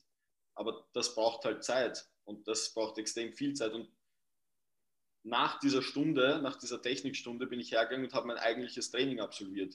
Und dann stehst halt mal drei, vier Stunden in diesem Gym und denkst da, okay, aber sonst habe ich heute noch nichts gemacht. Aber, aber, das, aber das ist das Interessante, weißt du, das muss man schon sagen. Du unterschätzt ja, und das ist das, was wir jetzt, weißt du, das will jetzt auch nicht jeder de facto, aber, aber das muss man sicher dann, aber das müsste man sich dann auch eingestehen, dass ich sage, okay, ich will dreimal die Woche da eine Stunde reinkommen, dann müsste ich aber vielleicht auch meine Erwartungen abspielen und mich nicht fragen, wieso bewege ich mich nicht so wie du. Ähm, aber da muss man ja de facto sagen, Skill lernen braucht halt Zeit. Und wenn, du, wenn wir vorher über den klassischen Stundenaufbau geredet haben, dann wäre es halt schon das, dass das eher so ausschaut wie das, was du gesagt hast, dass man jetzt sagt, du bist jetzt drei Stunden im Gym. Davon sind aber halt wahrscheinlich eineinhalb Stunden relativ unbelastend im Sinne von, das ist jetzt nicht schlimm für dein Nervensystem, ist jetzt nicht schlimm für deine Muskulatur, sondern da geht es ganz viel um Muscle Memory, um, um Ansteuerung, um sonstige Dinge. Ja. Und genauso wäre es aber auch oft zum Beispiel, wenn jetzt Leute irgendwie, weiß ich nicht, Muskulatur wo aufbauen wollen, muss man sagen, dass den meisten Leuten bei vielen Dingen einfach Ansteuerung fehlt. Ja. Also der will jetzt irgendwie, weiß ich nicht, der will jetzt halt irgendwas hypertrophieren und hat aber überhaupt keine Ansteuerung und müsste erstmal irgendwie sich erarbeiten, dass er halt zum Beispiel seine Schulter richtig bewegen kann, damit er dann das da überhaupt irgendwie dann reinarbeiten kann. Und ich fand es zum Beispiel, ich habe vor Ewigkeiten mal ein Seminar beim Klokov gemacht ähm, so, und ich dachte mir eigentlich, dass das so eine, so eine Spaßshow wird, weißt, mit, mit er hebt was Schweres und alle klatschen und dann machen wir Fotos und gehen. Und das Lustige ist, das war überhaupt nicht so, weil er gerade irgendwie, glaube ich, in so einer Off-Season-Phase war und auf gar nichts drauf und eigentlich dann irgendwie zwölf Stunden durchgeredet hat wie ein manischer Typ. Aber da waren sehr viele intelligente Sachen dabei, wo er halt gesagt hat, weißt du, er hat als kleines Kind mit Weightliften begonnen, wo überhaupt kein Ego drin ist, weil da sind lauter kleine Kinder drin und da sagt keiner, boah, wie viel squattest du? sondern er sagt, sie haben, sie haben Ewigkeiten mit den Stangen gesquattet und eine Wiederholung war eine Minute. Ja. Und, und das ist es, perfekte Form und da sind wir wieder bei Range of Motion laden und jeden Zentimeter irgendwie sich verdienen. Und dann kommen irgendwann Gewichte dazu. Oder wo er dann auch gesagt hat, was ich auch sehr interessant fand, weil gemeint hat, die Russen früher haben irgendwie, ich möchte jetzt keine falsche Zahl sagen, aber es war wirklich nur, ich glaube, irgendwie jede zweite Woche hatten sie dann eigentlich nur die Einheit, wo sie Full Snatch und Full Clean and Jerk hatten. Mhm. Alles andere waren immer Varianten. Hang Snatch, Baut, auch das, was ihr dauernd herzeigt, weißt du, ihr macht ist immer der King von irgendwelchen bizarren Post, Hang Snatch, was weiß ich was Geschichten. Aber wo er schon sagt, das ist für den Athleten halt super, weil du kannst in der vollen Bewegung kannst du nichts korrigieren. Ja. Du lernst nicht, eine, du lernst keinen Fehler, in einer komplexen Bewegung ausbessern, genau. sondern du brauchst eine Progression. Und das Zweite ist, aus der Progression kannst du das Ego rausnehmen. Weil da ist es dir dann wurscht, es ist dir eigentlich unter Anführungszeichen wurscht, wie viel du bei deinem, weiß ich nicht, 4-Minute-Post High Hang Snatch machst. Genau, ja. Aber wenn wir jetzt die Musik auflegen und sagen, jetzt snatchen wir, dann, dann kriegen alle ein bisschen das Ego. Ja. Und, und das aber zu machen, und das ist egal, was du jetzt, egal welcher Sport das ist, das ist, wie gesagt, das wäre wirklich wurscht, was es ist, egal was du lernen willst, die Fähigkeit, runterzubrechen auf eine Progression, die dir was bringt, wo du Fehler ausbessern kannst oder besser werden kannst, Zeit in Positionen zu investieren, und das ist egal, ob wir jetzt von Flexibilität reden oder von Kraft oder was auch immer, Zeit investieren in intelligente Dinge, ohne dass du dich wegschießt. Weil es ist ja auch, weißt du, das ist, wenn du jetzt drei Stunden trainierst, heißt das nicht, dass du jetzt irgendwie sieben Hero-Workouts absolvierst. Genau, ja. Und das ist ja das, was die Leute wollen. Die Leute glauben irgendwie, vor der Fraser trainiert irgendwie acht Stunden am Tag. Das heißt, das ist acht Stunden Vollgas. Ja. Nein, ist es nicht. Also das ist halt, weißt du, das, und das, das fehlt halt und das braucht halt sehr viel, sehr viel Plan und es braucht halt vor allem sehr viel Geduld. Weil du musst halt das auch, was du gemacht hast, weißt, du musst halt das mit den Ringen, das kannst du nicht einmal machen, weil das hören sich jetzt, die Leute hören sich das jetzt an und denken sich vor, Jürgen ist ein schlauer Kerl, ich mache das jetzt auch. Und dann denken sie sich nach einmal so, pff, habe eigentlich keinen Bock mehr, hat es jetzt was gebracht? Nein, eigentlich nicht. Ach, du musst es ja machen, bis es tatsächlich was bringt. Weißt du? Ja. Georg, vielen Dank für deine Zeit. Ähm, du, ich danke dir. Danke, dass du mir die Zeit gegeben hast. Es war Info, in, äh, ins, äh, was, was, schau, ich bin schon ganz Banane. es war extrem informativ und inspirierend, das wollte ich sagen. Was ja, möchtest du den Menschen da draußen, die den Podcast hören, noch mitgeben?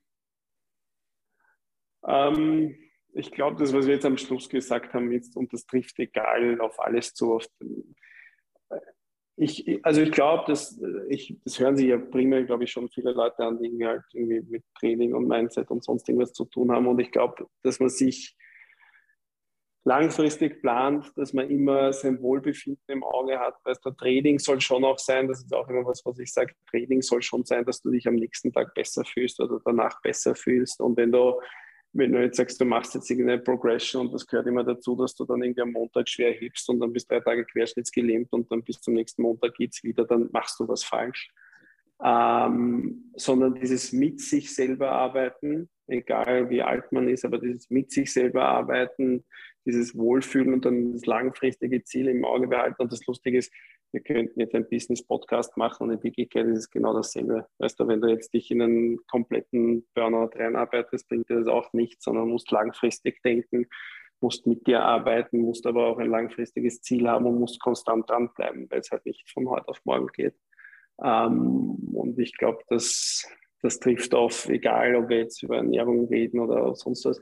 Und das andere, was halt vielleicht dazu kommt, ähm, nicht nur im eigenen Interesse, aber ich sehe das ja auch bei mir oder mit dem Training und sonstiges, wenn du irgendwo nicht weiter weißt, dann geh zu Leuten, die gescheiter sind und frag sie. Weißt du, dieses, dieses Ding einfach, dass man sich auch Außeninput holt und, und einfach schaut, wenn irgendwas nicht funktioniert, wie kriege ich was am Laufen und, und, und, und komme halt weiter. Ähm, und es gibt halt leider nirgendwo wirklich gute Abkürzungen oder keine Red Pills, so wie du vorher gesagt hast. Das ist halt einfach, egal worüber wir reden, der Faktor ist immer konstant und Zeit und ja, das ist es eigentlich. Kann ich genau so unterschreiben, Georg. Vielen Dank nochmal, dass du dein Wissen mit uns geteilt hast. Das ich danke dir, ich danke fürs Gespräch.